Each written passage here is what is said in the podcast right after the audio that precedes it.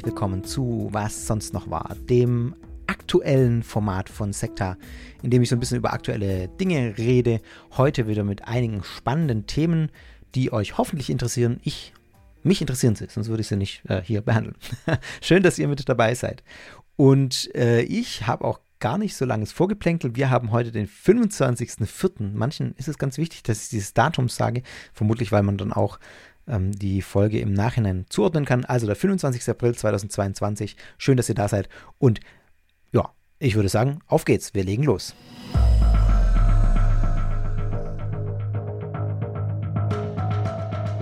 Kommen wir zum ersten Thema. Xavier Naidu hat ein YouTube-Video veröffentlicht und das ist doch einigermaßen überraschend. Ich habe es vermutlich, äh, wenn ihr diese Themen verfolgt, auf jeden Fall schon mitbekommen. Naidu distanziert sich nämlich in diesem Video von Verschwörungsmythen. Ja, das ist korrekt. der Mann, der seit ja, seit Jahrzehnten, seit 15 Jahren ungefähr, glaube ich, ähm, in diesem Sumpf, Verschwörungssumpf tief drin ist und auch in den letzten Jahren in Corona-Zeiten sehr klar da in diese Richtung aufgefallen ist und da wirklich antisemitisches Zeug verbreitet hat, auch bei QAnon und keine Ahnung was, der heulend vor seinem Smartphone saß und geweint hat, dass Kinder entführt werden, man ihr Blut äh, aussaugt oder auslässt und daraus irgendein komisches Adrenochrom herstellt oder wie das heißt. Also, er hat sich nun in einem gut dreiminütigen äh, YouTube-Video von seiner Vergangenheit in diesem Bereich distanziert. Und ich spiele euch mal einen Ausschnitt vor, ähm, damit ihr das auch mal live hört. Mir ist bewusst geworden, wie wichtig es ist, sich selbst zu reflektieren. Ich habe erkannt, auf welchen Irrwegen ich mich teilweise befunden habe und dass ich in den letzten Jahren viele Fehler gemacht habe. Mir wurde bewusst, dass ich meine Familie, meine Freunde, meine Fans, Menschen, die mich verteidigt haben, aber auch viele andere Menschen mit verstörenden Äußerungen irritiert und provoziert habe, für die ich mich entschuldigen möchte. Ein zentraler Punkt meines Charakters ist die Suche nach Wahrheit. Wer sich auf diese Suche macht, der macht sich auch auf den Weg. Und auf diesem Weg trifft man natürlich auch viele Menschen mit den unterschiedlichsten Ansichten und Interessen. Dieser Weg geht auch nicht nur geradeaus, sondern es gibt viele Abzweigungen und der ist manchmal schwierig. Hierbei habe ich mich letztlich verrannt. Ich habe mich Theorien, Sichtweisen und teilweise auch Gruppierungen geöffnet, von denen ich mich ohne Wenn und Aber distanziere und lossage. Ich war von Verschwörungserzählungen geblendet und habe sie nicht genug hinterfragt, habe mich zum Teil instrumentalisieren lassen. Bei der Wahrheitssuche war ich wie in einer Blase und habe mich manchmal vom Bezug zur Realität entfernt. Das habe ich leider jetzt erst erkannt. Ich habe Dinge gesagt und getan, die ich heute bereue. Also, schon sehr deutliche Worte, finde ich. Wenn auch unkonkret, sage ich gleich noch ein paar Sätze dazu. Er sagt in anderen Teilen des Videos, äh, dieses kurzen Videos, Letztlich haben, hätten ihn die Ereignisse in der Ukraine dazu gebracht, sich selbst und seine Weltsicht zu reflektieren, äh, darüber nachzudenken. Man muss dazu sagen, oder er sagt es auch in einem Video, dass seine Frau Ukrainerin ist und er jetzt die ganze Familie aus der Ukraine sozusagen irgendwie äh, holen musste, weil dort eben dieser Krieg ausgebrochen ist, beziehungsweise Russland diesen Angriffskrieg gestartet hat. Diese Begründung für den Wechsel oder für den Ausstieg aus dieser Verschwörungsweltsicht ist nicht unplausibel, denn die prorussische Einstellung ist äh, wesentlicher Kern vieler Verschwörungsmythen, beziehungsweise es ist ja auch so, dass Russia Today selber Verschwörungsmythen produziert und verbreitet. Also das ist ganz eng miteinander verwoben. Um ein Beispiel zu nennen, der ehemalige Fokus-Journalist Oliver Janich, der für Naidu so ein ja, ganz wichtiger verschwörungsideologischer Mentor war, der hat sogar verlauten lassen äh, im Zuge dieser Ukraine, dieses Ukraine-Krieges, dass er den Krieg für eine Inszenierung hält. Also, ja, Pro-Russland ist immer eng verbunden mit oder oft eng verbunden mit Verschwörungsmythen. In dem Video, um da noch meine Eindrücke zu schildern, wenn ihr es nicht gesehen habt, ich verlinke euch das auch in den Shownotes, dann könnt ihr euch das mal anschauen. Das ist ganz spannend zu sehen. Er sieht auch sehr, er sieht sehr mitgenommen aus, muss man schon sagen. Er sitzt da ähm, auf so einem Sofa, er liest diesen Text auch ab. Ich glaube, das kann man sagen, das ist relativ offensichtlich. Das geht aus den Formulierungen hervor, finde ich, und auch aus seinen, seiner Augenbewegungen. Also das ist nicht freigesprochen. Ähm, es ist auch sehr gut formuliert, also sehr durchdacht formuliert, das merkt man. dass sich da jemand, ob er das selber war oder einer mit, mit seinen Beratern oder keine Ahnung, wer da äh, um ihn herum ist, sich das ausgedacht hat. Aber es ist sehr gut formuliert und sehr ähm, durchdacht formuliert. Und ich finde auch gut, also ich habe den äh, Podcast von Sascha Lobo und seiner Frau äh, dazu gehört, die auch sich über das unterhalten haben und ähm, da hat Sascha Lobo gesagt auch, dass er das sehr gut findet, dass er das abgelesen hat und dem stimme ich vollkommen zu. Also ich finde das total sinnvoll in so einer Situation, wenn man so einen Schritt macht, ähm, so einen radikalen Schritt auch aus seiner Sicht und äh, aus jeder Sicht eigentlich und so mit seinem Weltbild bricht und diesen, ja, das öffentlich macht, dass man da nicht spontan formuliert. Also das ist für mich eher ein Anzeichen dafür, dass es tatsächlich was Ernstes ist und ähm, er jetzt nicht mal kurz da sich hinsetzt und äh, in, in, in das Ding rein äh, redet aus irgendeinem Wahn heraus äh, und sich davon distanziert, sondern dass er das wirklich gut geplant hat und durchdacht hat. Ich könnte auch sonst, jetzt muss ich ganz ehrlich sagen, ich äh, keine Anzeichen erkennen, warum er das nicht ernst meint. Man muss allerdings vorsichtig sein, denn die Frage geht natürlich in mehrere Richtungen. Mir ist das, äh, das ist mir durchaus bewusst man kann ihm ja verschiedene Motivationen unterstellen. Also eine, die immer wieder begegnet, die äh, sofort auch kommt, ähm, auch in, in den eigenen Gedanken und auch in Social Media und so sehr viel gleich ihm entgegengeschlagen ist, ist natürlich die Frage, ja, ähm, klar, er braucht irgendwie wieder Geld, er, äh, die, die Sachen öffnen sich langsam wieder, jetzt gibt es wieder Auftritte und keine Ahnung was. Und ähm, er hat keine Aufträge mehr, er hat ja durch seine Verstrickungen diese Verschwörungsmythen allerhand ähm, äh, Zeugs verspielt auch, Verträge verspielt, Kündigungen eingehandelt sich. Ich weiß gar nicht, wie das in dem Geschäft läuft. Auf jeden Fall haben ihn viele nicht mehr gebucht. Und jetzt ähm, kommt er wieder angekrochen sozusagen und, und äh, merkt, er hat kein Geld mehr und braucht Aufträge und deswegen geht er jetzt diesen Schritt. Eine mögliche Motivation, die natürlich im Hintergrund stehen könnte. Andererseits ähm, glaube ich, dass er jetzt im Moment durch diesen Schritt in einer sehr unangenehmen Position ist. Ihm schlägt zu Recht, muss ich sagen, wie gesagt, führe ich gleich noch aus, aber ihm schlägt erstmal zu Recht große Skepsis entgegen in der Allgemeingesellschaft, die gesehen haben, wie lange er jetzt Verschwörungsmythen vertreten hat und jetzt ähm, diesen Schritt geht, da ist man erstmal vorsichtig.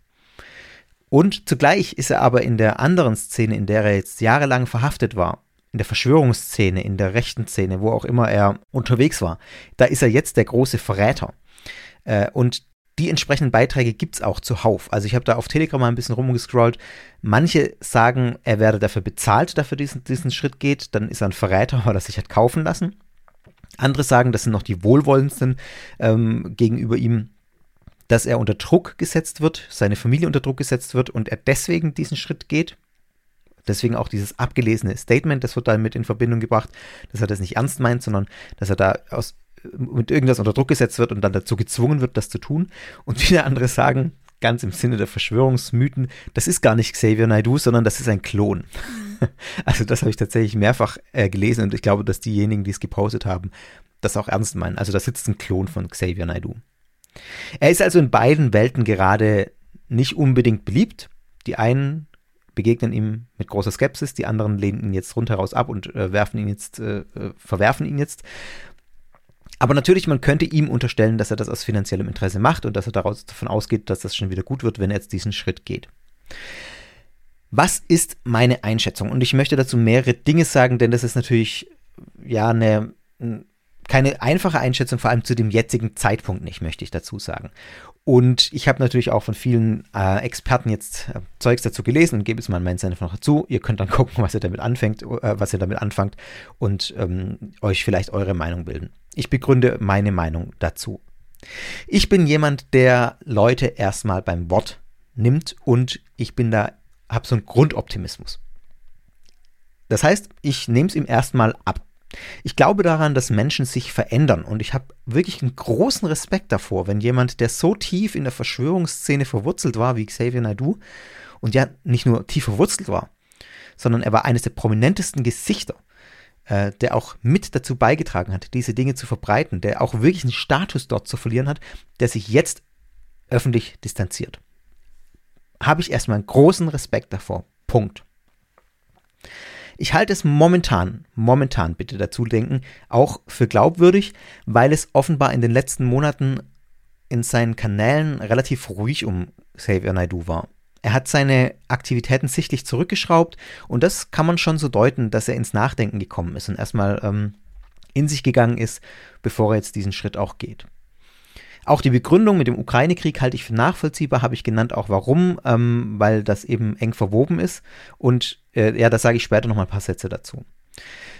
Dennoch ist die Skepsis auch angebracht. Das sehe ich auf jeden Fall auch so. Also bitte jetzt nicht so verstehen, dass ich da ähm, hinrenne und Xavier Nadu umarme, was ich sowieso nicht tun würde. Ähm, ich war noch nie großer Xavier Nadu-Fan, aber das ist ja völlig egal. Ähm, seine Musik, äh, er ist unbestritten ein großer Künstler, ob man seine Musik mag oder nicht.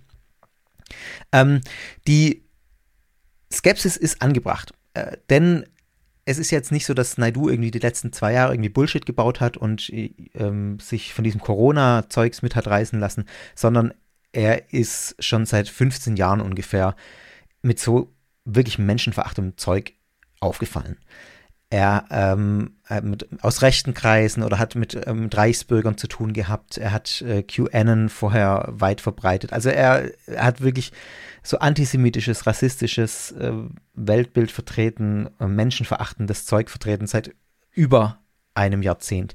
Und momentan ist alles, was wir haben, dieses dreiminütige Video, in dem er sich deutlich, muss man sagen, aber doch sehr unkonkret und abstrakt distanziert er wird nicht konkret. Er sagt jetzt nicht genau, von was er sich distanziert, sondern sagt es sehr allgemein. Und noch einen Satz dazu, gerade auch, dass es so tief verwoben ist seit über einem Jahrzehnt, das, das ist auch was, was mir wirklich enormen Respekt abbringt, dass er jetzt diesen Schritt geht, angenommen, er meint es ernst. Man kennt aus der Forschung auch, Sektenforschung oder Forschung mit solchen problematischen Gemeinschaften, die sogenannte Sunk Fallacy, äh, Sunk Cost Fallacy. Das heißt, je mehr man in eine Sache investiert hat, desto schwerer wird es, sich davon zu lösen, sich davon zu distanzieren. Und jemand wie Xavier Naidu, also muss man sich in ihn mal reinversetzen, wie gesagt, wenn er es ernst meint, kostet es ihn eine enorme Überwindung, diesen Schritt zu gehen. Das ist für ihn richtig krass und das will ich schon auch mal erst würdigen. Nächster Schritt ist aber, dass Naidu nun selber daran arbeiten muss, dass ihm ja auch geglaubt wird und ähm, es nicht bei diesem dreiminütigen Video bleibt. Das sagen auch alle, die das jetzt beobachten. Also ich bin da jetzt kein, keiner, der da irgendwie sagt, ich habe die, die Idee, dass es jetzt so sein muss, sondern das sagt eigentlich jede und jeder, die das äh, beobachten. Er muss jetzt auch mit daran arbeiten, dass ihm das geglaubt wird, dass das, was er jetzt in diesen drei Minuten gesagt hat, wirklich glaubwürdig wird. Und das funktioniert dadurch, glaube ich, dass er Taten zeigt. Und ich möchte an der Stelle auch nochmal sagen, weil ich das noch nicht so äh, oder wenig gehört habe, ich finde es völlig okay, dass er in einem ersten Schritt erstmal diese kurze Videobotschaft geschickt hat. Ich glaube, man kann nicht erwarten, dass jemand ähm, gleich mit dem ersten Video jetzt alles aus den letzten 15 Jahren aufarbeitet und konkret sagt, ich distanziere mich hiervon und hiervon und hiervon und das ist scheiße und das ist scheiße und das ist scheiße und macht hier gleich mal ein 3-Stunden-Video ähm, als ersten Schritt, sondern ich ähm, ich finde es völlig okay, dass man erstmal so ein kurzes Statement macht, wie er es jetzt gemacht hat. Drei Minuten, ich distanziere mich, ich habe mich geändert. Von daher verstehe ich erstmal auch die Kritik nicht der Leute, die ihn jetzt angreifen und sagen, wie, das soll es jetzt gewesen sein? Drei Minuten für 15 Jahre? Ähm, nee, also die Kritik, die kann man bringen, wenn das jetzt so bleibt, wenn jetzt nichts mehr kommt. Und äh, wenn jetzt in ein paar Wochen oder einem Monat ähm, nichts mehr kommt, dann kann man drüber reden, äh, was ist eigentlich, wie sieht's aus.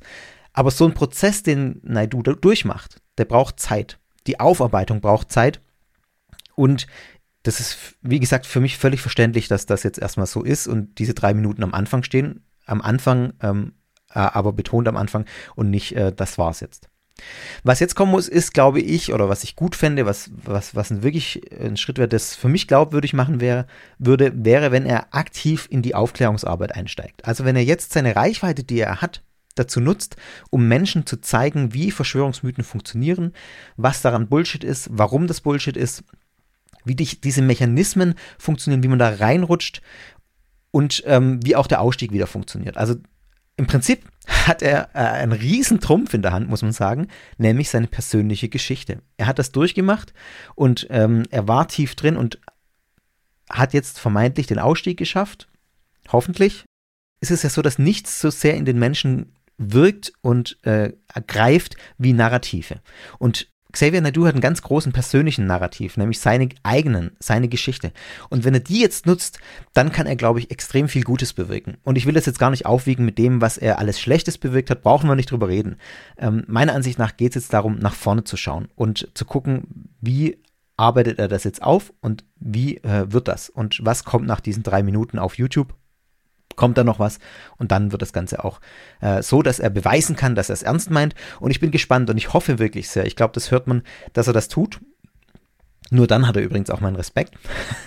wenn, äh, also, ja, meinen Respekt hat er auch schon, wenn er sich persönlich davon löst. Das muss ich schon sagen. Also, wenn das ernst ist, was er sagt, und wenn jetzt nichts mehr kommt und er aber auch in die andere Richtung ruhig ist und sich jetzt gar nicht mehr äußert, auch dann hat er in gewisser Weise meinen Respekt, weil er es anscheinend für sich selber geschafft hat, rauszusteigen. Ich glaube allerdings, dass bei einer Person wie Xavier Naidu die Verantwortung auch damit einhergeht, gerade aufgrund seiner Geschichte, dass er selber aktiv so viel verbreitet hat, dass er jetzt auch in die andere Richtung arbeitet. Und dann hat er wirklich meinen großen Respekt, wenn er das schafft und jetzt dazu beiträgt, dass aus seiner ähm, Geschichte, die, in der es so viel Schlechtes getan hat, wenn daraus was Positives entstehen kann. Ähm, das macht das alles Schlechte nicht gut, aber es kann dann doch was Gutes im, im, in der Zukunft bewirken, weil es hilft, anderen zu verstehen, und andere davon abzuhalten. Also ich glaube nicht, dass er diejenigen kriegt, die tief im Verschwörungssumpf sind. Die werden äh, sagen, das war ein Klon, der meint das nicht ernst. Das ist jetzt ein Klon. Der echte Xavier Nadu ist äh, von irgendwelchen äh, Schlechtern mit Blut ausgesaugt worden. Der ist zu Adrenochrom verarbeitet worden.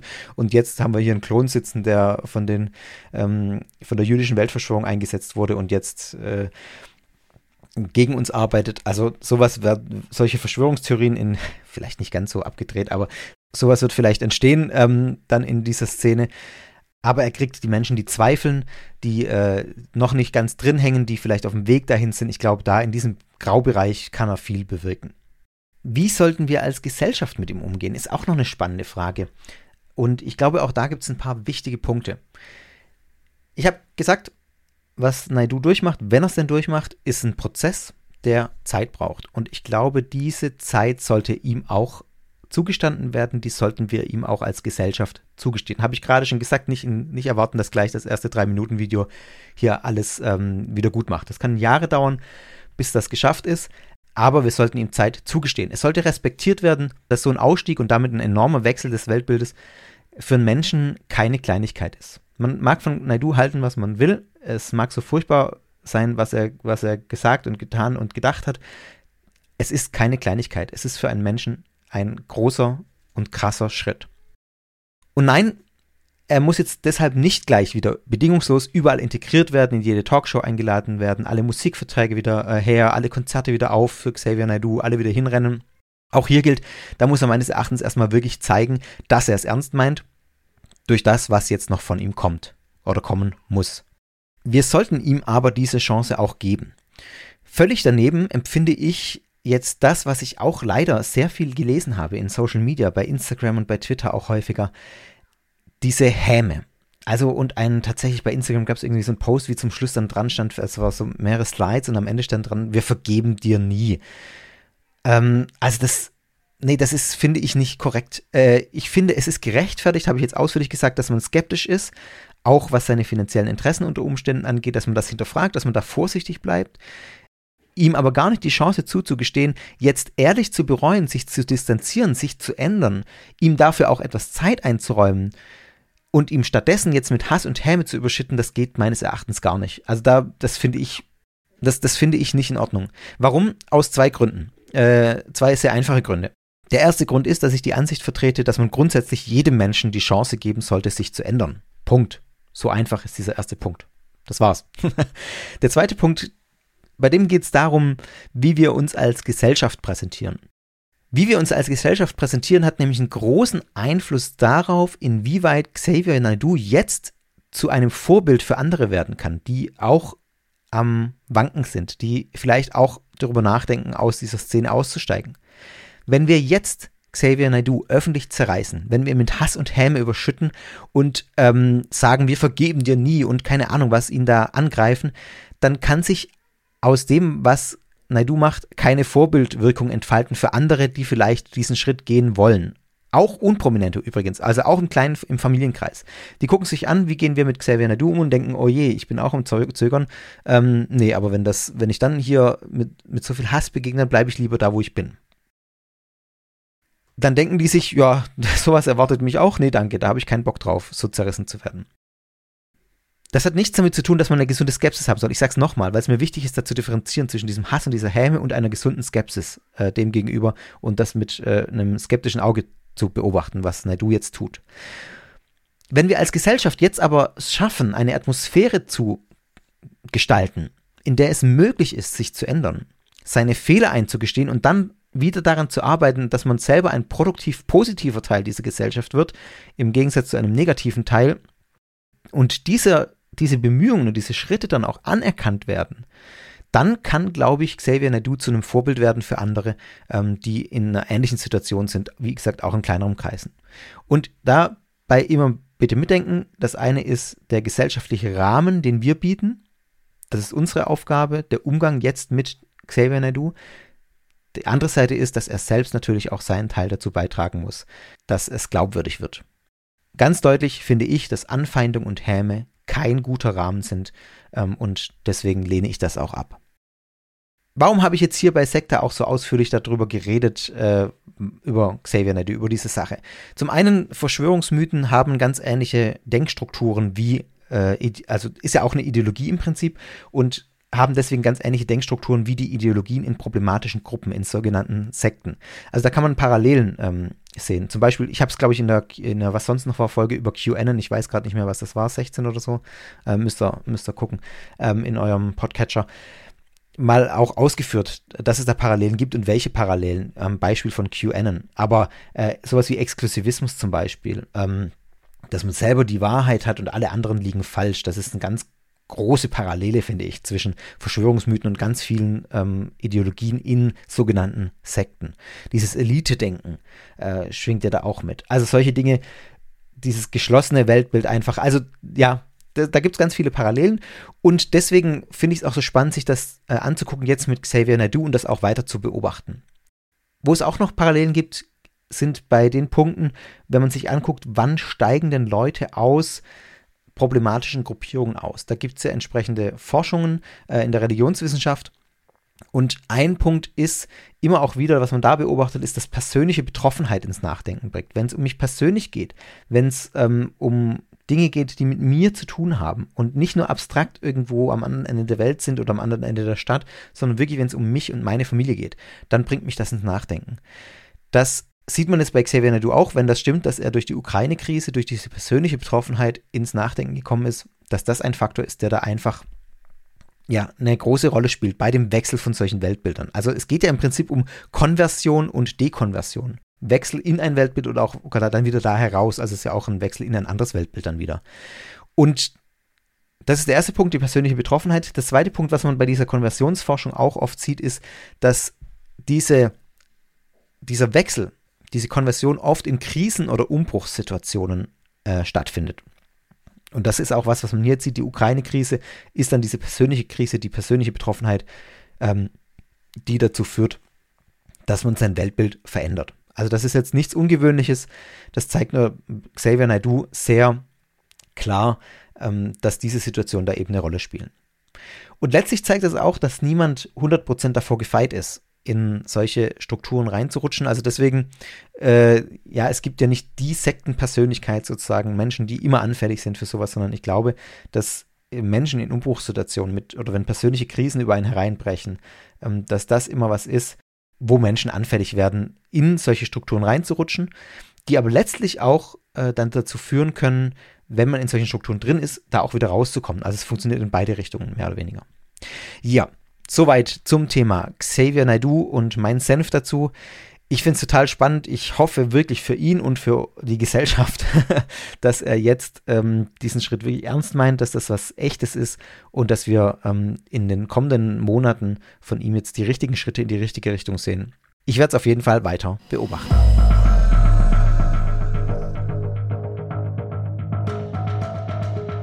So, ein paar Kleinigkeiten haben wir noch und zwar ein paar wenige Gerichtsupdates. Zwei, um genau zu sein, beziehungsweise äh, drei, wenn man es genau nimmt, aber das, der letzte ist wirklich ein Einsatz. Wir, beziehungsweise ich fange mit dem Einsatz an, nämlich der Berufungsprozess gegen Olaf Latzel wird starten am 9. Mai oder so, glaube ich. Das heißt, äh, wir werden hier bald wieder Latzel-Content haben wenn ihr zum ersten Mal hier reinhört, Olaf Latzel ist wegen Volksverhetzung vor Gericht verurteilt worden, ähm, weil er gegen Homosexuelle gehetzt hat. Das äh, ist so gerichtlich bestätigt bisher zumindest. Das Urteil gegen ihn ist allerdings noch nicht rechtskräftig. Er hat nämlich Berufung eingelegt und dieser Berufungsprozess startet jetzt am am 9. Mai. Olaf Latzel, falls ich es gerade nicht gesagt habe, falls ihr das nicht wisst, ist ein Pastor der evangelisch-landeskirchlichen äh, Kirche, ja, der evangelischen Landeskirche in Bremen. Also ist äh, nicht irgendein äh, Pastor von irgendeiner äh, abgedrehten, äh, kuriosen Sekte, es sei denn, man bezeichnet die evangelische Kirche als Sekte, das kann man ja tun, wenn man das möchte. Jedenfalls, ähm, genau, ein äh, be verbeamteter Pastor, der äh, eine sehr ablehnende Haltung, ich sage es mal ganz neutral, gegenüber Homosexualität hat, unter anderem. Und ja, deswegen wegen Volksverhetzung verurteilt wurde in erster Instanz. Jetzt im Berufungsprozess ist, der startet am 9. Mai und dann wird es hier wieder Content geben. Ich habe mich in vergangenen, was sonst noch verfolgen, ausführlich damit auseinandergesetzt, wenn euch das interessiert, was da der aktuelle Stand ist. Er ist, glaube ich, inzwischen nicht mehr ähm, vom Dienst freigestellt, sondern ist wieder im Dienst. Aber es läuft äh, ein Disziplinarverfahren, das derzeit ruht bis zum Abschluss des Prozesses und damit auch bis zum Abschluss des Berufungsprozesses. Von daher Schauen wir mal, wie es da weitergeht. Ja, das war das eine Update, dass dieser Prozess jetzt bald startet und dann wieder hier Content kommt von Olaf Latzel über Olaf Latzel. Ich wollte ja mal immer noch, noch mal eine Predigt von ihm auseinandernehmen. Mal sehen, vielleicht äh, habe ich dann noch mal die Muse dazu, mir das anzutun die anderen Gerichtsupdates. Einmal zu den zwölf Stämmen. Die zwölf Stämme waren hier jetzt auch in den vergangenen äh, Folgen häufiger mal Thema, denn im ähm, Oktober 2021 ist ein kleines Kind, im, äh, nicht kleines Kind, ein Kind, äh, elf Jahre alt zum damaligen Zeitpunkt, ähm, verschwunden.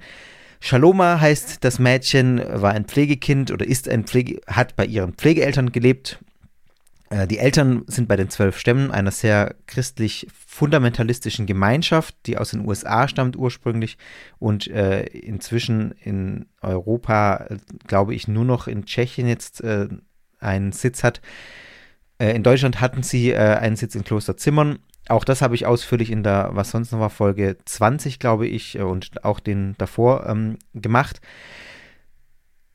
Das Kind wurde aufgrund von Kindeswohlgefährdung von den Behörden zu einer Pflegefamilie geschickt, denn bei den zwölf Stämmen ist es üblich, Kinder zu züchtigen mit der Rute, also nicht nur irgendwie ein Klaps auf den Hintern, was äh, auch nicht in Ordnung ist, aber ähm, da wird richtig hart äh, zugelangt, um es mal so zu formulieren. Also da äh, findet Kindesmisshandlung statt. Als das Kind im Oktober 2021 verschwunden ist, war schnell klar, dass sich äh, das Kind bei den leiblichen Eltern in Tschechien befindet äh, oder also bei den leiblichen Eltern befindet. So, nicht unbedingt in Tschechien, das wusste man nicht oder weiß man bis heute nicht genau. Die Eltern strebten an, das Zeugerecht zurückzubekommen und es gab dann auch einen Gerichtsprozess, ähm, bei dem die Eltern mit Shaloma nicht erschienen sind. Die Eltern werden mit Haftbefehl gesucht. Vermutung ist, dass sie deswegen auch nicht ähm, zu diesem Gerichtsprozess erschienen sind, weil sie sonst festgenommen worden wären. Jetzt ist das Urteil gefallen in diesem Gerichtsprozess. Ähm, der, man muss dazu sagen, vorher noch der Anwalt der Eltern hatte irgendwie, oder das, ja doch, doch der Eltern, hatte verlangt, dass man das Kind doch ähm, per Videokonferenz zuschalten kann. Das wollte aber der Richter nicht, denn äh, der hat gesagt, er möchte mit dem Kind persönlich sprechen und wenn es nur per Video ist, dann kann es sein, dass das Kind beeinflusst ist und das möchte er nicht. Nachvollziehbar finde ich. Ähm, das Urteil ist jetzt gefallen. Das Kind darf nicht bei den leiblichen Eltern bleiben die Richter haben also, oder der Richter hat den Antrag auf Rücküberweisung des Sorgerechtes abgewiesen. Shaloma muss also jetzt zurück zu den Pflegeeltern. Die Begründung des Gerichts ist, dass nach wie vor die Gefahr der Misshandlung bestehe. Ich habe es gesagt, bei den zwölf Stämmen werden Kinder tatsächlich körperlich misshandelt. Es gilt als Erziehungs-, als legitime oder notwendige Erziehungsmethode. Ähm, und Kinder bei den zwölf Stämmen werden üblicherweise bis zum Alter von 13 Jahren körperlich gezüchtigt. Und Shaloma ist jetzt elf im, seit Oktober 2021, wird jetzt dann dieses Jahr zwölf, ist also noch voll in diesem Rahmen drin. Und deswegen ist davon auszugehen, dass sie körperlich gezüchtigt wird. Auch derzeit, wo sie bei ihren äh, äh, echten Eltern ist, also ähm, leiblichen Eltern. Ja, wie es jetzt weitergeht, ist unklar. Denn eins ist natürlich, was das Gericht entscheidet. Äh, ich finde es eine richtige Entscheidung. So schwer es ist natürlich, Eltern von, äh, von ihren Kindern zu trennen, Kinder von ihren Eltern zu trennen. Aber wenn äh, da körperliche Misshandlung, äh, das Kindeswohl im äh, Vordergrund steht, äh, was es so sein muss, dann ist das eine nachvollziehbare und richtige Entscheidung. Ähm, denn der Fehler liegt nicht bei dem Gericht sozusagen, sondern liegt bei der Einstellung der Eltern. Finde ich ganz deutlich, dass der Fehler da, wo, der, wo das Problem hier liegt. Ähm, ja, das eine ist, was das Gericht entscheidet, das andere ist, wie das jetzt umgesetzt wird. Denn unklar ist, habe ich gerade schon gesagt, wo sich das Kind befindet. das Gelände der zwölf Stämme, auf dem die Eltern leben sollen in Tschechien, wurde von der tschechischen Polizei tatsächlich wohl auch durchsucht, aber weder das Kind noch die Eltern wurden dort gefunden. Also wir werden sehen, ob da noch irgendwie was kommt oder ob das jetzt einfach im Sande verläuft. Und ich meine, die Eltern können überall sein. Die haben ja auch wahrscheinlich Sympathisanten, wo sie unterkommen können, auch wenn es jetzt nur diesen einen offiziellen äh, Sitz gibt in Tschechien oder zwei, kein, weiß ich nicht genau. Aber äh, im Prinzip können die ja überall sein. Die haben ja auch noch Kontakte. Und wie gesagt, Leute, die das auch äh, jetzt nicht so falsch finden. Es gibt, glaube ich, auch irgendwo online eine Petition, die sich dafür einsetzt, dass äh, das Kind zu den leiblichen Eltern zurückkommt. Ähm, ja, die hat, glaube ich, nicht sonderlich viele Unterzeichner, Unterzeichnerinnen, aber es gibt sie. Also es gibt Leute, die das, die damit sympathisieren mit der Weltanschauung der zwölf Stämme, die das ähm, auch korrekt finden, wie dort mit Kindern umgegangen wird. Und entsprechend gibt es natürlich auch mehrere Möglichkeiten für die Eltern unterzukommen, denke ich, wenn man das wirklich aktiv will und möchte. Von daher stelle ich mir relativ schwer vor, die auch wirklich zu finden. Aber wir werden sehen, ich werde das im Blick behalten und werde euch hier dann auch updaten, falls es dazu kommt oder falls es ein Update gibt. Dann noch ein äh, Gerichtsupdate. Ich habe in was sonst noch Folge 20 über die äh, Gemeinschaft Adulam berichtet. Ähm, über, also ja, auch über die Adulam-Gemeinschaft in äh, der Schweiz. Da wurde ein führendes Mitglied ähm, vor Gericht gestellt, angeklagt und da ist jetzt auch das Urteil gefallen, das ich euch mitteilen möchte. Das Kreisgericht St. Gallen hat nämlich dieses Mitglied unter anderem wegen Betrugs zu einer Freiheitsstrafe von sieben Jahren verurteilt. Ähm, es geht darum, dass dieser Mensch verschiedene Menschen um insgesamt 4,8 Millionen Franken geprellt haben soll, also schon ein ganzes, eine ganze Menge. Der äh, Mann, der jetzt verurteilt wurde, sitzt schon seit 2019 in Haft, muss also noch knapp vier Jahre jetzt absitzen. Was, was war nochmal der Vorwurf hier, um das nochmal präsent zu machen? Die Anklage hat ihm vorgeworfen, zwischen 2007 und 2019 auf betrügerische Art mit Darlehen, Geldanlagen und Immobilien jongliert und so seinen luxuriösen Lebensstil finanziert zu haben.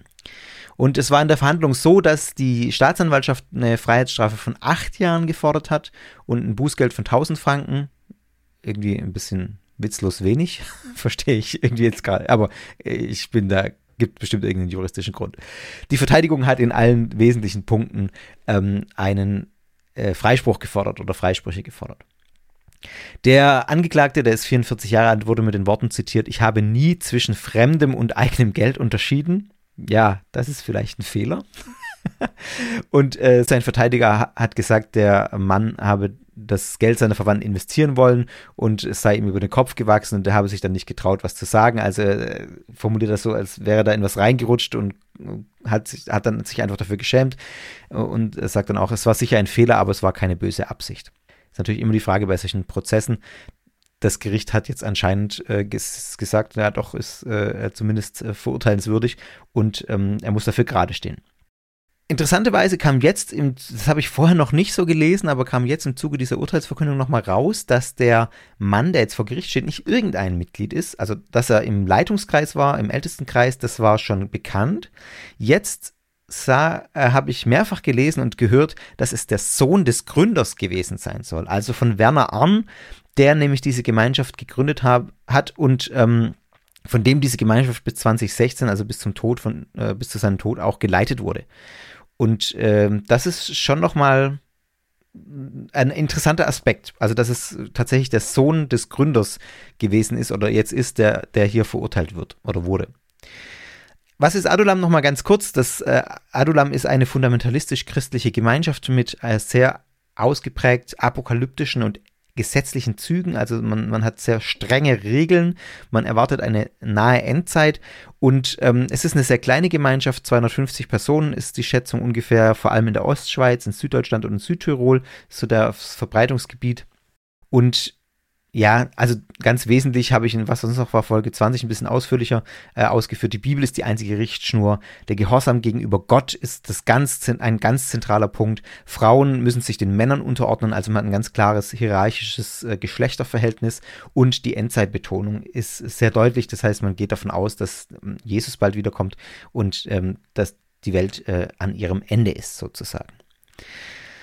Was zeigt das Ganze? Ja, es ist im Prinzip eine rein nachrichtliche Sache. Es sagt jetzt auch nicht viel über die Gemeinschaft aus. Die Gemeinschaft hat sich übrigens ähm, von den Taten des Mannes distanziert und gesagt, das geht nicht, das finden wir völlig daneben. Ähm, wir distanzieren uns von den Taten, aber wir verurteilen den Mensch nicht. Das ist auch so eine ganz klassisch christliche Sichtweise, dass man sagt, wir verurteilen das, was ein Mensch macht. Das ist, kann, können, äh, kann schlecht sein, kann falsch sein, aber wir verurteilen nicht den Menschen an sich. Und das war ein Satz, den jetzt ein Sprecher der Adulam-Gemeinschaft auch gesagt hat, äh, bevor das Urteil gefallen ist, aber als der Prozess schon am Laufen war.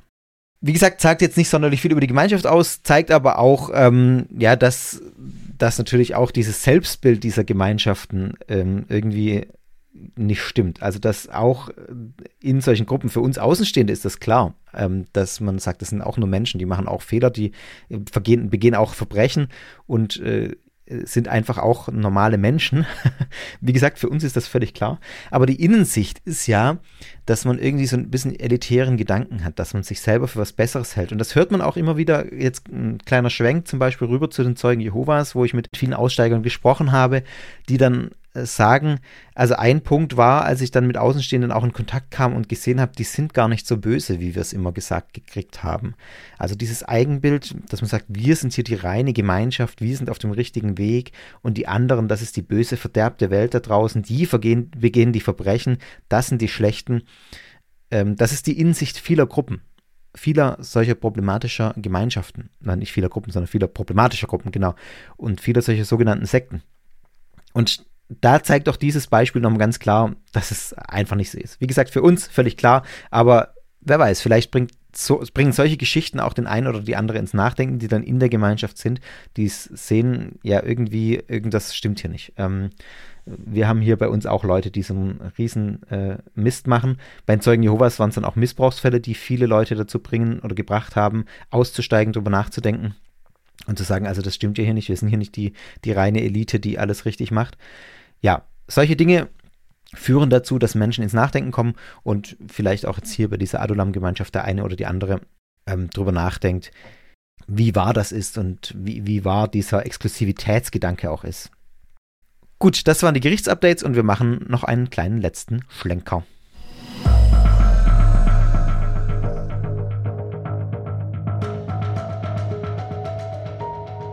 Kommen wir zum Abschluss noch zu einer Beobachtung, die ich, äh, über die ich gestolpert bin, einen Artikel äh, vom Evangelischen Pressedienst EPD. Ich habe ihn gelesen auf evangelisch.de und ich, wenn es euch interessiert, dann verlinke ich euch den auch in den Show Notes. Es geht um Folgendes, nämlich um das Thema Ukraine-Krieg und Endzeit. Mal ganz grob zusammengefasst. Der Ukraine-Krieg hat nämlich in einigen evangelikal- und pfingstkirchlich geprägten Kreisen in den USA jetzt Spekul Spekulationen befeuert, dass die Endzeit mit Jesu Wiederkunft nahe ist und Jesus jetzt endlich wiederkommt. Man sieht es daran natürlich, dass auf der Erde die Kriege und Seuchen zunehmen. Und so gibt es manche, die auch jetzt die russische Invasion in der Ukraine als ein Zeichen für die biblisch bezeugte Endzeit im Buch der Offenbarung sehen. So berichtet es die Webseite prophecynewswatch.com ähm, die sich auch vor allem mit solchen apokalyptischen Endzeitvisionen befasst. Und ja, die beiden Bücher, die da eine Rolle spielen, ist das Buch der Offenbarung und das Buch Ezekiel, in denen solche Endzeitprognosen ähm, oft herausgegriffen werden, um dann ähm, daraus zu schließen, dass jetzt wohl die Endzeit angebrochen sein muss.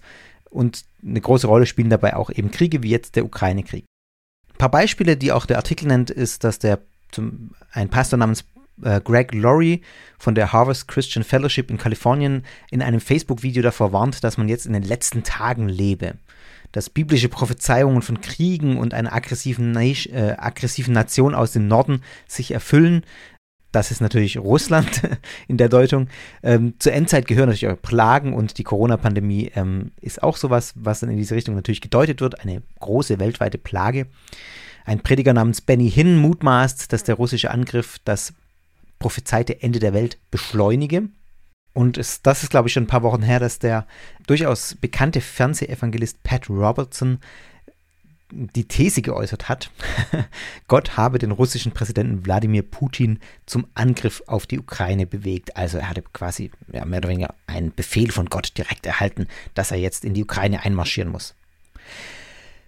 Ja, soweit mal dieser Artikel. Ich möchte da tatsächlich ein paar Worte dazu sagen ich finde das sehr spannend, weil man daran, dass jetzt dieser Ukraine-Krieg wieder solche Endzeiterwartungen oder Endzeitprognosen befeuert, sieht, dass große Ereignisse in der Weltgeschichte von bestimmten Gruppen immer wieder auf die Endzeit hingelesen werden. Und es immer wieder heißt, jetzt ist die Endzeit da, jetzt leben wir in den letzten Tagen, jetzt ist es soweit, jetzt. Ja, ich muss dann immer ein bisschen schmunzen, weil witzigerweise, oder was ist, ja, witzig ist es leider nicht immer, aber Interessanterweise ist das im Christentum seit 2000 Jahren so, quasi seit der Existenz des Christentums so. Paulus zum Beispiel, von dem wir Schriften überliefert haben, die man ähm, relativ sicher in die Jahre 50 bis 60 nach Christus, ganz grob, also manche paar Jahre vorher, manche paar Jahre später, so ganz aufs Jahr genau, manchmal nicht, aber ähm, relativ sicher in den Zeitraum 50 bis 60 nach Christus, also ziemlich genau 2000 Jahre, äh, zurückdatieren kann. Und er war schon der Überzeugung, in den letzten Tagen zu leben. Also man könnte fast sagen, das ist irgendwie Wesenskern äh, der christlichen Religion, die Überzeugung, dass man in den letzten Tagen lebt und auf die Wiederkunft Jesus wartet, Jesu wartet. Und ich will jetzt nicht wetten, aber vermutlich gab es seit Paulus Zeiten äh, keine Seuchen, keine Krankheiten, die irgendwie eine größere Dimension hatten, keine Kriege, keine Hungersnöte, die nicht von irgendwelchen entsprechenden Gruppen auf die Endzeit hingedeutet wurden, wo nicht irgendwelche Gruppen gesagt haben, jetzt ist es soweit, jetzt kommt Jesus wieder, jetzt leben wir in den letzten Tagen, aber wirklich in den allerletzten. Von konkreten Daten möchte ich jetzt hier mal gar nicht reden, da gab es auch unzählige, hunderte, tausende Versuche, äh, die konkreten Daten für das, End, für das Ende der Welt irgendwie zu berechnen. Zeugen Jehovas zum Beispiel haben da mehrere Anläufe unternommen, das habe ich in der entsprechenden Folge ausführlich äh, behandelt. Und ja, wenn wir aus dem Fenster gucken, egal wie das Wetter gerade ist, es mag Endzeitwetter sein, aber die Endzeit ist noch nicht da. Also es hat noch keinen äh, kein Weltuntergang gegeben. Also die lagen bisher alle falsch. Und in der Pandemie war das ja auch so, dieser Aufschwung äh, dieser Endzeitvisionen. Jetzt sind die letzten Tage angebrochen. Im US-Protestantismus hat das vielleicht nochmal eine bestimmte äh, größere Tragweite beziehungsweise eine größere Tradition auch. Äh, seit Jahrzehnten gibt es da Anhänger, die auch auf diese Endzeitwarnungen immer wieder hören, die die auch verkünden. Ähm, auch, ich glaube, das stammt auch aus diesem Artikel, die ich, diese drei Beispiele. Äh, 1980 der Autor Herr Lindsay, der ähm, ein Buch geschrieben hat, The Late Great Planet Earth, der schon 1980 geschrieben hat, dass jetzt das kommende Jahrzehnt das letzte sei. Also, das ist jetzt auch schon wieder 40 Jahre her und äh, nichts ist passiert. 1999, Jerry Falwell war ein Baptistenprediger, der erklärt hat, Jesus werde wohl in den kommenden zehn Jahren wiederkehren. Bis 2009 also auch nicht passiert, zumindest nicht so, dass wir es mitgekriegt hätten. Und 1984, also äh, vor meiner Geburt sogar noch, ja, das erste war auch vor meiner Geburt, egal, reden wir nicht drüber. 1984, also um, so 37 Jahre her, äh, die da hat ähm, Billy Graham, der bekannte Evangelist, der glaube ich 2018 oder so gestorben ist, äh, gesagt, dass die Hufschläge der vier Reiter der Apokalypse zu hören seien, also im Anmarsch seien. Die reiten ziemlich langsam, wenn sie 37 Jahre brauchen und jetzt noch nicht da sein. Also ja, um das nochmal zu verdeutlichen, dass eben solche Endzeit-Prophezeiungen äh, da irgendwie sich immer finden und dann solche Krisen wie die Ukraine-Krise da natürlich nochmal für Aufschwung sorgen. Ich finde das aus mehreren Aspekten interessant. Zum einen äh, aus dem Aspekt heraus, dass das natürlich auch wieder zeigt, was passiert, wenn man Texte, die einen historischen Sitz im Leben haben, eins zu eins aufs Heute überträgt. Sitz im Leben, ähm, weiß nicht, ob ihr den Begriff kennt, das ist tatsächlich ein Fachbegriff. Äh, ich glaube, der kommt ursprünglich aus der theologischen ähm, äh, Forschung. Äh, es geht darum, dass Texte solche historischen Texte in einer ganz bestimmten Situation, eine, eine ganz bestimmte Leserschaft gerichtet sind. Es geht also um den Gedanken herauszufinden oder herauszukristallisieren, wenn man sich mit einem Text beschäftigt, was war die ursprüngliche Entstehungssituation, die ursprüngliche Funktion eines Textes. Das ist der Sitz im Leben, die ursprüngliche Funktion und Entstehung, äh, Entstehungskontext eines bestimmten Textes. Und wenn man jetzt, äh, also um das mal konkret zu machen, die Offenbarung zum Beispiel ist ja kein Buch, bei dem der Schreiber gedacht hat, ja, ich setze mich jetzt mal hier hin und schreibe jetzt mal diese Offenbarung, damit Leute in 2000 Jahren wissen, wenn Corona kommt, dann ist alles vorbei. Wenn Russland in der Ukraine einmarschiert, dann sind die Reiter der Apokalypse da und dann geht's zu Ende. Nein, natürlich nicht. Die Offenbarung ist, äh, wenn man sich das mal anguckt, in Form eines Briefes verfasst zum Beispiel und an sieben konkrete Gemeinden in Kleinasien in der damaligen Zeit gerichtet. Und vermutlich war der Kreis der Adressaten dann schon ein bisschen größer als diese konkreten sieben Gemeinden, vielleicht auch ein bisschen größer gedacht. Aber es zeigt sich doch, also wir sind hier irgendwo zwischen 70 und 130 nach Christus. Wenn ich das richtig überblickt habe, ich habe es nochmal kurz nachgeschlagen, die meisten datieren die Offenbarung so um 100 rum, also plus minus 10 Jahre, da bewegt sich so der, der, der Konsens. Aber ähm, man weiß es letztlich nicht genau. Aber überlegt euch mal, was das für eine andere Welt war. Das sind jetzt wirklich 2000 Jahre fast und das Schreiben ist an Christen in dieser Zeit gerichtet, die unter Verfolgung litten, die unter ganz anderen Umständen äh, gelebt haben, wie wir, eine ganz andere Welt kannten als wir. Und jetzt nimmt man diese Schrift in diesen Kreisen, die so diese, also Offenbarung ist ja einer der Hauptbezugspunkte, Hesekiel ist ja noch älter, aber ähm, jetzt nimmt man diese Schrift 2000 Jahre später, die voller Symbolik steckt, die wir heute vermutlich teilweise gar nicht mehr verstehen können, egal wie viel wir forschen, weil die Welt eine ganz andere war, die Symbolsprache eine ganz andere war.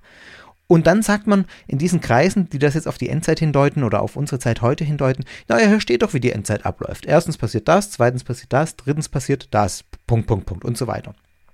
Und ich formuliere mal ganz vorsichtig, ich glaube, das wird einem Text oder dem Text in dem Fall nicht gerecht. Dafür ist der Text ja gar nicht geschrieben worden. Aber das ist eben eines der Probleme mit so einem Bibelverständnis, mit äh, einer Bibelauslegung, die wissenschaftliche Methoden ablehnt ähm, und eben diese Frage ja mehr oder weniger hinten runterfallen lässt und nicht nach dem ursprünglichen Kontext fragt und auch nicht fragt, ähm, wie das ursprünglich gemeint sein könnte und den biblischen Text da erstmal behandelt wie einen Text, der in seinem historischen Kontext eben entstanden ist, sondern von vornherein sagt, dieser Text ist ja göttlich inspiriert, so wie er steht, Wort für Wort manchmal sogar und deswegen ist es göttliche Offenbarung und göttliche Weisheit. Ich will gar nicht bestreiten, dass da äh, Weisheit drinsteckt. Ich bin ja auch jemand, der, ich würde mich als sehr bibeltreu bezeichnen oder bibelfest, aber in einem ganz anderen Sinne, als es solche Kreise tun, die das dann eins zu eins übertragen. Ich glaube, um ein richtiges Verständnis von solchen Texten zu haben, muss man da auch wissenschaftlich rangehen, muss man die historisch kontextualisieren, einordnen und sich dann überlegen, was sind so tiefgehende Dinge, die da drin stecken und nicht so oberflächlich lesen wie da ist die Rede von, dass die Seuchen zunehmen und die, die Kriege zunehmen und dann kommt die Endzeit. Also das ist einfach Blödsinn, muss ich auch vielleicht so deutlich mal sagen aus meiner Sicht. Aber ganz egal, was sich dann auch wieder zeigt, ist, dass solche Dinge immer wieder vorkommen werden. Das wird nicht aufhören. Krisen, Kriege, Pandemien werden auch immer kommen. Die wird es immer wieder geben. Und es werden immer, immer wieder solche Endzeitschreier kommen. Und das wird die immer mit sich bringen. Das war die letzten 2000 Jahre so und das wird auch weiterhin so sein. Warum mache ich das an der Stelle so ausführlich? Weil ich glaube, dass das auch ein bisschen ein Stück weit zu dem Bildungsanspruch oder Auftrag gehört, den ich hier mit Sekta auch vertrete oder äh, beabsichtige. Ich glaube nämlich, wenn man das weiß, wie ich es gerade gesagt habe, und so einordnet, dass das immer wieder kommen wird, dann kann man vielleicht auch ein bisschen immunisiert werden gegen solche Endzeitschreier. Weil, ich habe es gesagt, Krisen, Kriege, Pandemien, all das wird immer mitkommen, das birgt immer Unsicherheit. Und das kann immer dazu führen, dass man anfällig wird für vermeintlich simple Erklärungen. Und dann vielleicht auch in solche ja, entsprechenden Kreise reinrutscht, problematischen Gruppen, verschwörungserzählerische äh, Kreise, die mit einfachen Erklärungen auf solche Krisenprobleme äh, der Welt reagieren. Und ein erster kleiner Schritt kann dabei sein, zu wissen, immer, wirklich fast immer, gibt es seit Jahrtausenden bei solchen Ereignissen Leute, die jetzt aber wirklich auf die Endzeit hindeuten und die sagen, jetzt kommt Jesus wirklich, siehst du diese Zeichen, bist du bereit? Und alle lagen bisher falsch. Und wenn ich das einordnen kann, dann kann ich vielleicht auch ein Stück weit dagegen immunisiert werden und andere auch darüber aufklären und zu sagen, mach mal langsam, mach mal langsam. Ja, der schreit hier gerade laut und das klingt erstmal plausibel, aber seit 2000 Jahren machen das Leute bei Krisen. Und die Chancen stehen deswegen wirklich sehr, sehr, sehr, sehr, sehr gut, dass auch diese Person falsch liegt. Und an der Stelle noch ein Hinweis auf ein wirklich großartiges Buch, ähm, das ich euch auch in die Show Notes packe. Wenn ihr das noch nicht gelesen habt, das ist fast ein Lesebefehl. Ähm, ein tolles Buch von Hans Rosling, der leider gestorben ist, ich glaube 2017 an Krebs, äh, Factfulness. Und dieses Buch, das ist eins der wenigen Bücher, die ich tatsächlich zweimal gelesen habe. und äh, dieses Buch zeigt auf, dass unsere Sicht auf die Welt, dass alles immer schlimmer wird, dass immer mehr Kriege herrschen, dass immer mehr Katastrophen kommen, dass immer mehr Menschen auf der Welt hungern, dass diese Weltsicht schlicht falsch ist. das kann man nachweisen, kann man durch Statistiken zeigen, diese Weltsicht ist falsch. Die vergangenen Jahrzehnte waren die friedlichsten Jahrzehnte der Menschheitsgeschichte, wenn man sich anschaut, wie viele Menschen in kriegerischen Konflikten ums Leben gekommen sind. Das soll jetzt nichts bagatellisieren. Natürlich, jede und jeder Kriegstote ist eine oder einer zu viel. Es zeigt aber doch ganz deutlich, dass der Trend nicht in die Richtung immer mehr Ge Gewalt geht, immer schlimmer, sondern dass es in die Richtung geht, es wird tendenziell besser. Auch schlechte Dinge wie Kriege äh, oder die Anzahl der Kriege der Welt, was ja an sich verurteilenswert ist oder schlimm ist, aber auch das kann langsam besser werden und genau in dem Bereich zum Beispiel sieht man eine solche Tendenz. Ich finde es also einigermaßen absurd, wenn man es übers Ganze betrachtet, in den letzten, wir leben in den friedlichsten Jahrzehnten der Menschheitsgeschichte und jetzt ähm, werden die großen Endzeitkriege herbeigeschworen. Und ich frage mich ja, was war vor, äh, keine Ahnung, Zweiter Weltkrieg haben alle schon wieder vergessen, ähm, dass da keine Endzeit da war und Dutzende Millionen Tote. Also, ja, Kriege schlimm, keine Frage, aber immer wieder Kriege und Krisen sind Unsicherheiten und da kommen immer solche Endzeitschreier. Und das fand ich jetzt einfach ähm, auch für mich nochmal interessant, das so, so auszuformulieren und darzulegen. Und hoffe, ihr versteht auch, warum ich das in dem Rahmen jetzt auch nicht unwichtig finde, sich das immer wieder bewusst zu machen, dass man da gegen solche simplen, vermeintlich simplen Erklärungen, hier in der Bibel steht Offenbarung, Kriege kommen, wir haben den Ukraine-Krieg, die Endzeit ist da. Und zack, einfache Erklärung. Nee, so einfach ist es nicht. Ich vermute, dass wir noch eine ganze Weile ohne Endzeit auskommen müssen.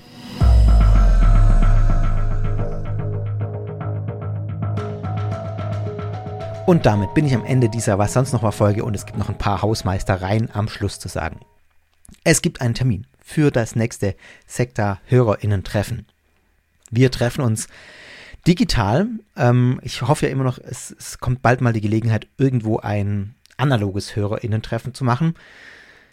Aber äh, ich bin da noch sehr zurückhaltend und wir bleiben erstmal beim digitalen Format, was ja auch den großen Vorteil hat, dass einfach von überall her die Menschen äh, mitmachen können und dazustoßen können. Es ist keine Anmeldung nötig. Wir treffen uns am Samstag, 21. Mai um 20.30 Uhr. Samstag, 21. Mai um 20.30 Uhr. Ja, merkt euch den Termin vor. Ist noch ein bisschen hin, aber ich, ähm, genau, äh, werde bis dahin dann auch wieder den Link auf die Webseite stellen und ihr könnt dann auf sektor anchor.fm slash Termine oder auf der Webseite unterm Reiter Termine findet ihr dann den Zugang an dem Tag. Ähm, selbst wird das dann online gehen. Samstag, 21. Mai, 20.30 Uhr. Wenn euch Sekta gefällt, dann äh, freue ich mich, wenn ihr von Sekta weitererzählt. Wenn ihr mir ein paar Sternchen auf iTunes hinterlasst, freut mich das auch immer sehr. Folgt mir auf Twitter und auf Instagram at Sekta Podcast bin ich da ähm, unterwegs und ihr könnt auch auf den Discord-Channel dazu stoßen. Den findet ihr in den Show Notes oder unter sekta.fm. Wenn ihr täglich, fast täglich, mehrfach in der Woche ähm, News zum Thema Sekten bekommen wollt oder neue religiöse Bewegungen, dann abonniert meinen Telegram-Channel at Sekteninfo oder ihr könnt auch direkt auf die Webseite gehen, sekten.news. Da wird der gespiegelt und da findet man die gleichen Inhalte. Ihr könnt Sekta unterstützen, sekta.fm slash Unterstützung. Dann findet ihr auch da das Plus-Programm. Das packe ich euch auch in die Shownotes. Unter plus.sekta.fm bekommt ein bisschen Zusatzcontent. Ähm, genau, wenn ihr das mögt, freue ich mich sehr, wenn ihr dann Abo klickt. Und ansonsten Fragen, Anregungen und Feedback, wie immer, gerne an guru.sekta.fm. Und jetzt habe ich meinen Schlussblock runtergerattert. Wünsche euch eine gute Woche, bleibt gesund und bis ganz bald. Ciao, euer Fabian.